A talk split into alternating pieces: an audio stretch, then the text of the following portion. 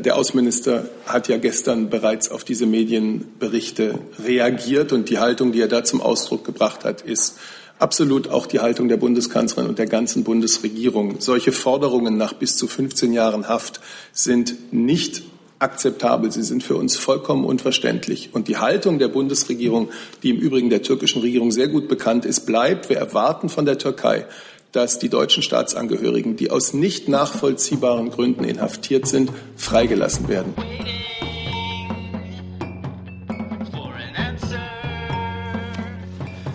Liebe Kolleginnen, liebe Kollegen, herzlich willkommen in der Bundespressekonferenz zur Regierungspressekonferenz, zu der wir als unsere Gäste herzlich begrüßen, Regierungssprecher Steffen Seibert und die Sprecherinnen und Sprecher der Ministerien. Liebe Hörer, hier sind Thilo und Tyler. Jung und naiv gibt es ja nur durch eure Unterstützung. Hier gibt's keine Werbung, höchstens für uns selbst. Aber wie ihr uns unterstützen könnt oder sogar Produzenten werdet, erfahrt ihr in der Podcast-Beschreibung. Zum Beispiel per PayPal oder Überweisung. Und jetzt geht's weiter. Und zwar auch einen neuen. Deswegen gucken wir mal gerade zum BMZ und zu Herrn Berger. Bitte schön. Ja, vielen Dank. Äh, guten Morgen, meine Damen und Herren. Berger ist mein Name, Markus Berger schon einige Jahre inzwischen im BMZ und jetzt auch in der Pressestelle des BMZ und heute das erste Mal hier als Sprecher. Sie kennen mich vielleicht ähm, ähm, von schriftlichem oder telefonischem Kontakt und wie gesagt jetzt das erste Mal hier als Einsprecher des BMZ. Ähm, ich freue mich auf die Zusammenarbeit. Vielen Dank. Wir freuen uns auch. Herzlich willkommen. Und unser Willkommensgeschenk haben Sie gerade schon erhalten. Vielen Dank.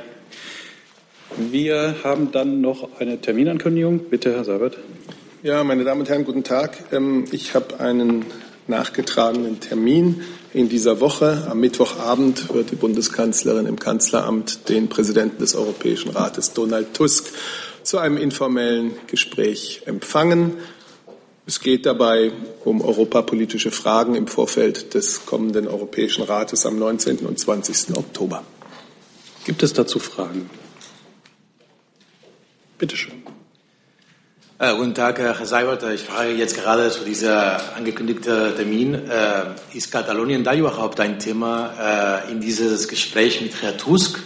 Ich habe am Freitag äh, erfahren, dass äh, Frau Merkel und Herr Juncker über Katalonien äh, geredet haben, weil sie besorgt sind. Über den Inhalt des Telefonats wissen wir nicht vieles. Können Sie etwas erläutern, bitte?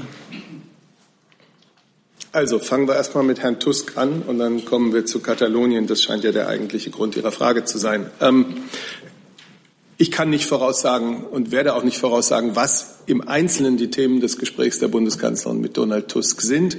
Es geht um die europapolitischen Fragen im Vorfeld des Europäischen Rates. Es geht sicherlich auch um dieses Thema äh, Fortentwicklung äh, der Europäischen Union, Fortentwicklung ähm, ja, der Europäischen Union, dass äh, die Staats- und Regierungschefs gerade in Tallinn beim Digital-Sondergipfel äh, miteinander besprochen haben. Und dort hatte ähm, der EU-Ratspräsident angekündigt, dass er Vorschläge machen werde, in welcher Weise man diesen Prozess in den nächsten Wochen und Monaten gestalten kann. Also das ist sicherlich ein Thema, was sonst noch äh, am Mittwochabend zur Sprache kommt. Dem will ich hier nicht vorgreifen. Jetzt zu Ihrer Frage bezüglich Katalonien. Ja, es stimmt, dass die Bundeskanzlerin am Samstag sowohl mit Kommissionspräsident Juncker als auch mit dem spanischen Ministerpräsidenten Rajoy telefoniert hat. Sie hat mit beiden über die aktuelle Lage in Spanien gesprochen und äh, insbesondere im Gespräch mit Mariano Rajoy hat sie ihre Unterstützung für die Einheit Spaniens bekräftigt und äh, sie haben sich über Wege ausgetauscht, wie man den internen spanischen Dialog im Rahmen der Verfassung wieder stärken kann. Dann wechseln wir das Thema und zum Stichwort Steutner Türkei. Frau Reitle, bitte. Herr Sabat, gestern gab es Medienberichte, wonach ähm, die türkische Staatsanwaltschaft im Fall von Peter Steutner und seinen Mitangeklagten bis zu 15 Jahre Haft fordert. Können Sie das äh, bestätigen? Kennen Sie die Anklageschrift? Und äh, vielleicht an Frau Adebar. Ähm, Außenminister Gabriel hat sich gestern ja dazu geäußert und gesagt, die Bundesregierung habe Kontakt mit den türkischen Behörden aufgenommen. Können Sie uns sagen, in welcher Form und äh, wie das abgelaufen ist und wie der Stand der Dinge ist? Also zu der Anklageschrift ähm, fragen Sie am besten doch eher äh, Frau Adebar, weil das Auswärtige Amt ja die konsularische Betreuung der Inhaftierten, soweit uns das möglich ist, übernimmt. Ich will nur ganz grundsätzlich sagen, der Außenminister hat ja gestern bereits auf diese Medienberichte reagiert und die Haltung, die er da zum Ausdruck gebracht hat, ist absolut auch die Haltung der Bundeskanzlerin und der ganzen Bundesregierung. Solche Forderungen nach bis zu 15 Jahren Haft sind nicht akzeptabel. Sie sind für uns vollkommen unverständlich. Und die Haltung der Bundesregierung, die im Übrigen der türkischen Regierung sehr gut bekannt ist, bleibt. Wir erwarten von der Türkei, dass die deutschen Staatsangehörigen, die aus nicht nachvollziehbaren Gründen inhaftiert sind, freigelassen werden. Dafür werden wir uns mit all unseren Möglichkeiten auf allen uns zur Verfügung stehenden Kanälen einsetzen. Was die Anklageschrift betrifft, ist es so, dass uns die Anklageschrift noch nicht vorliegt. Wir haben sie hier in Berlin noch nicht gesehen. Wir wissen von den Anwälten von Peter Steudner, dass ihm zwei Tatbestände zur Last gelegt werden. Und zwar das eine ist die Mitgliedschaft in einer terroristischen Vereinigung und die Unterstützung einer terroristischen Vereinigung, also zwei getrennte Straftatbestände. Ähm, das, das vielleicht dazu. Zu den Fragen der Kontakte, die wir mit der türkischen Regierung hatten, das ähm, war auf ganz vielen Ebenen und das ganze Wochenende von der Botschaft vom Auswärtigen Amt ähm, auf verschiedene Ebenen in das Außenministerium ähm, der Türkei hinein. Ähm, da gab es keine, kein, nichts Presseöffentliches äh, dazu zu sagen, aber so war es. Weitere Fragen dazu? Dann wechseln wir wieder das Thema. Herr Drewes. Ja, eine Frage an äh, Frau Friedrich vom Verkehrsministerium. Es geht um die Spiegelberichterstattung zum Thema Diesel. Da war zu lesen, dass sich Minister, ähm, Beamte Ihres Ministeriums in einer Arbeitsgruppe darauf geeinigt hätten, dass jetzt diese technischen Nachrüstungen, also die Nachrüstung mit dem Katalysator, ähm, dann doch ermöglicht werden sollen. Zumindest soll Druck ausgeübt werden auf die Konzerne, so war zu lesen, indem Dieselmodelle geprüft werden, ob diese Nachrüstungen möglich sind oder sinnvoll sind.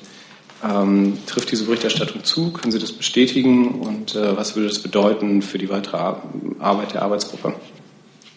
Also grundsätzlich zu der Berichterstattung, auf die Sie sich gerade beziehen, vom Spiegel, kann ich Ihnen nur sagen, dass äh, die Arbeitsgruppe 1, von der hier die Rede ist, also die Arbeitsgruppe Emissionsreduzierung äh, bei den im Verkehr befindlichen Fahrzeugflotten, ihre Arbeit aufgenommen hat. Und äh, weitere Sitzungen werden folgen. Die Ergebnisse liegen aber noch nicht vor. Deshalb kann ich darauf auch nicht weiter eingehen. Also nach, Nachtrag, Sie können das explizit nicht bestätigen, was im Spiegel stand, dass das, äh, dass das jetzt Ergebnis dieser Arbeitsgruppe wäre. Also ich kann nur noch mal wiederholen, was ich gerade gesagt habe, dass die Ergebnisse der Arbeitsgruppe noch nicht vorliegen.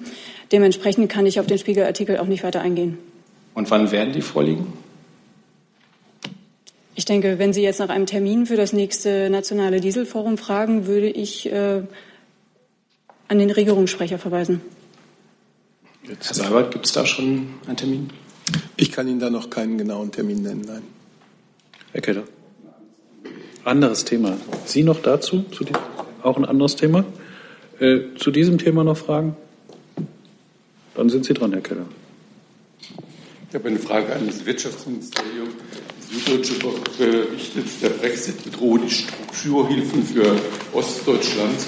Äh, wie stellt sich das Wirtschaftsministerium dazu und was äh, tut es? Und können Sie mal auch genaue Summen nennen, die es da geht?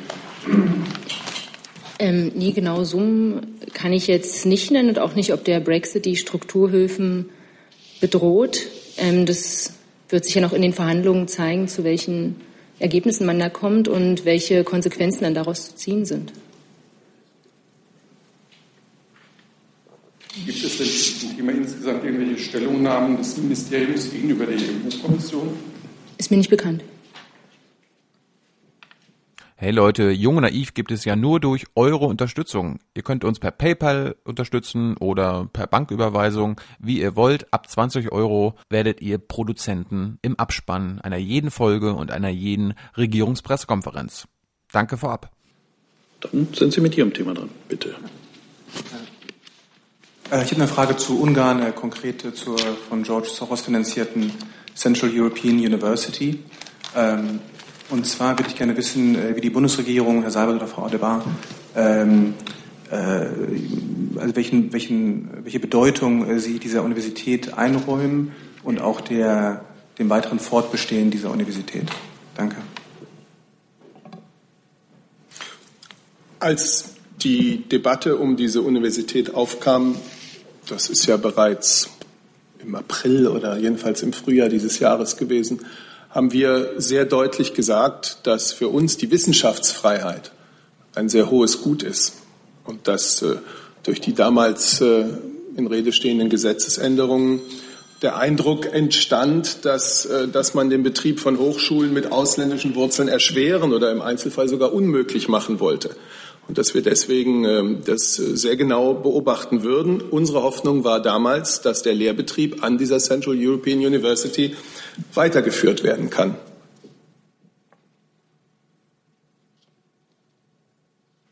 Also es gibt ja nun eine neue Entwicklung, ähm, die Ihnen wahrscheinlich auch bekannt ist. Diese Central European University hat am 4. Oktober äh, bekannt gegeben in einer Pressemitteilung, dass sie eine Einigung mit dem Bard College gefunden hat und dass nun das Abkommen der ungarischen Regierung mit dem amerikanischen Bundesstaat New York unterschrieben werden kann. Und nun erwarten wir von der ungarischen Regierung, dass dieses Abkommen zügig unterschrieben werden wird, umgesetzt wird, damit die CEU den Lehrbetrieb in Budapest fortführen kann.